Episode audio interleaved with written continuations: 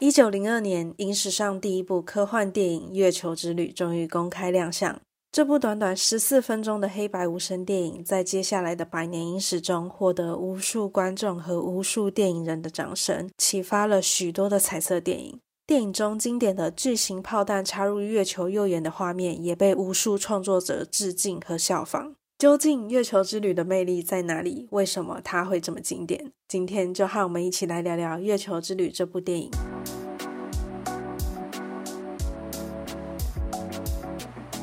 月球之旅的故事开始于天文俱乐部的科学大会，一群看起来很像魔法师，但其实是天文学家的学者们齐聚一堂。此时，大会的主席巴本富一教授向与会者提出了一项大胆的计划。登陆月球这项计划立刻就引起了在场诸位学者的激烈辩论。最后，另外五位天文学家决定与巴本富一教授一同登月。接着，有趣的一幕就出现了。在现代，我们都知道登上月球要搭乘火箭，但在月球之旅中，人们想象的登月交通工具则是大炮，也就是把这个东西放大 N 倍之后，把天文学家塞进去，然后点火，接着砰，月球之旅就此展开。抵达月球后，天文学家就看见了第一个奇妙的景象——地出。那什么是地出呢？简单来说，就是我们站在地球上的时候会看到日出。所以，科幻作家就想象，也许站在月球上，我们也会看到地出。如果我们把《月球之旅》里面的这个画面和六十几年后人类真的拍到的第一张地出照片放在一起做比对，就会发现两个画面好像还真的有些吻合。回到故事里，经过长途的跋涉，天文学家都有些累了，他们就随意打了个地铺，睡了个觉。在梦中，北斗七星出现在空中，接着一对双星、土星以及菲比也出现了。菲比带来了一场暴风雪，惊醒了六位天文学家，他们就匆匆躲进月球的陨石坑中。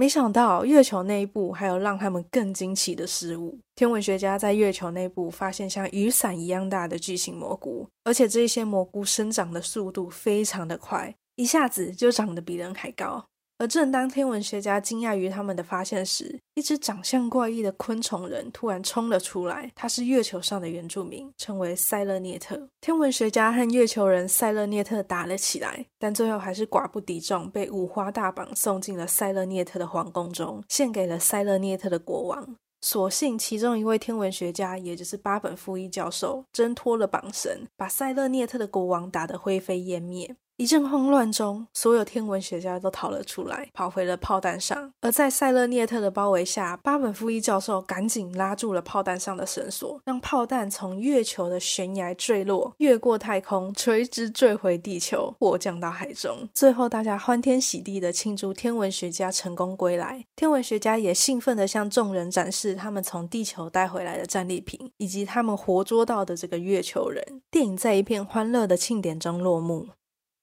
如果以今天的电影标准来看，我们可能会觉得说，诶，其实月球之旅的故事相对简单。但在一百多年前的一九零二年，这却是一部制作非常精良的作品。大家可以想象一下，在《月球之旅》公开放映的十四年前，也就是一八八八年，法国发明家路易普林斯才刚拍摄出世界上第一部电影《朗德海花园》场景，全片的片长只有两秒钟，也就是大家现在一直重复看到的这个画面。紧接着，一八九五年和一八九六年，卢米埃兄弟才首次公开《工厂大门》和《火车进站》两部电影。但前面这几部作品其实都更像是纪实的影片，和我们现在所认定的电影还有一段距离。直到一九零二年，仅仅十四年的时间，《月球之旅》就把电影从单一连贯的纪实画面推向有叙事结构、有特效，甚至有剧组雏形的科幻电影。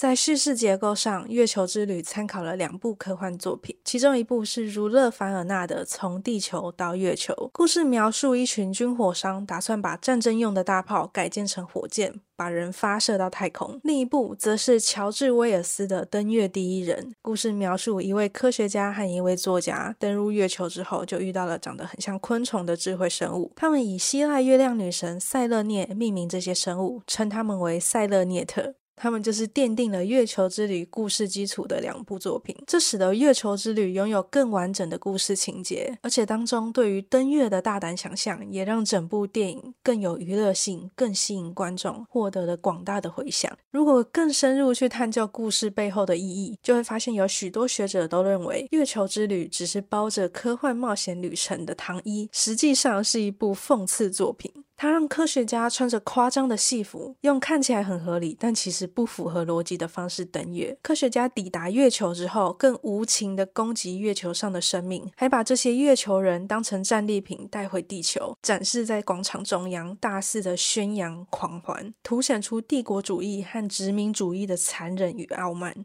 特效上，梅里叶把原本只存在于文字和人类脑中的幻象，真实的呈现在观众眼前，仿佛魔术一样，让人叹为观止。导演马丁·史柯西斯在电影《雨果的冒险》采访中曾经提到，动感和情感曾经是也一直是电影的核心价值。但乔治·梅里耶提供了我们最后一把关键的钥匙，那就是魔法。他把动态的图像视为舞台表演的丰富和延伸，借此他带电影跨出巨大的一步。卢米埃兄弟让我们看见世界原本的样貌，但梅里耶则让我们看见幻想中的世界。确实，在电影产业萌芽初期，少数拥有摄影机的创作者着迷的是摄影机的拍摄功能。对他们来说，能够把巴黎街头流动的人潮保存在影像里，放映给伦敦的观众看，就已经是一大突破了。但是对梅里叶而言，他更着迷于影像变化带来的魔幻时刻，这也让他赢得了电影魔术师的称号。事实上，梅里叶不只是创造了魔术一般的特效，他本身还真的是位魔术师。他曾经在剧院公开演出，甚至用他继承到的所有遗产买了一间剧院，每天表演魔术。而且为了吸引顾客上门，他还自创了许多的魔术。梅里叶对魔术表演的热爱，成为他源源不绝的电影创作灵感。然而，根据梅里叶在自传里的描述，他其实是偶然发现电影里的魔术。某天，他在拍摄巴黎歌剧院时，摄影机卡住了。梅里叶停下来处理了这个小故障之后，摄影机又继续运作。当下他其实不以为意，但是当影像成品出炉时，神奇的事情发生了。他看到摄影机卡住的那个片刻，画面出现了改变，不过是眨眼的时间。原本载满乘客的公车变成了灵车，而且男人变成了女人。对梅里叶来说，这就像是新的魔术表演一样，是观众无法在舞台上见到的幻象。而这个小插曲也成了梅里耶作品中常见的定格特效，例如《月球之旅》中的这个镜头、这个镜头以及这个镜头。但梅里耶最知名的定格特效影片，其实是一八九七年创作的《消失的女子》，而他在一八九六年的《恶魔庄园》也使用了定格特效，成为影史上第一部恐怖电影。直到今日，我们仍然可以在许多影视作品中看到类似的特效，还有类似的剪接手法。而且经过后世不断的改良和变革，这种特效还是常常让我们感到惊艳，仿佛真的看到魔术一样。月球之旅中的这一幕也展示了梅里叶常用的另一种特效——交叉溶接。这种特效在影像作品泛滥的年代，可能大家已经习以为常，毫无感觉。然而，乔治·梅里叶在一九零四年的另一部短片《难驯服的小胡子》中，让我们看见，如果使用得当，溶接也是可以很魔幻的。在梅里叶许多大大小小的短片中，我们可以看到更多惊人的特效，有些特效的效果甚至比《月球之旅》更加神奇。但我认为，《月球之旅》经典的地方在于，它集结了梅里叶毕生的特效创作。我们可以看到。让梅里叶不断分割画面、叠加画面、淡入淡出、多重曝光，把所有的创意还有热情放入了每一帧画面中，创造各种视觉上的错觉还有幻象。而且最让人佩服的一点是，这些特效都是 in camera effect，也就是只透过摄影机，没有任何电脑处理制作出来的特效。你能想象梅里叶是怎么办到的吗？而梅里耶的成就不止在幕前，在幕后，他也发展出小有规模的剧组形态。一八九六年间，他在巴黎郊区盖了一座电影制片厂，这是一座玻璃打造的制片厂，让自然光无论是在白天、晚上、晴天，或是拍片最让人头痛的雨天，都能照进室内，顺利拍摄。在月球之旅拍摄期间，梅里耶试图挑战他电影生涯中片长最长的电影，这部电影的成本就耗资一万英镑，换算成现在新台币是六千两百万。而三个月的拍摄时间，也是当时梅里耶制作过最耗时的电影。这三个月里，他和演员、摄影师、负责处理布景、冲洗胶片的一些工作人员，每天处在片场里面。而且梅里耶还制定了严格的 rundown，因为他必须赶在有日光的时候进行拍摄。这样的生活可以说，梅里耶简直就是十九世纪的拍片仔十足。他不仅身兼导演、制片、编剧、服化等多重职位，而且不知道大家有没有看出来，其实《月球之旅》的主角八本富一教授也是由梅里耶本人饰演。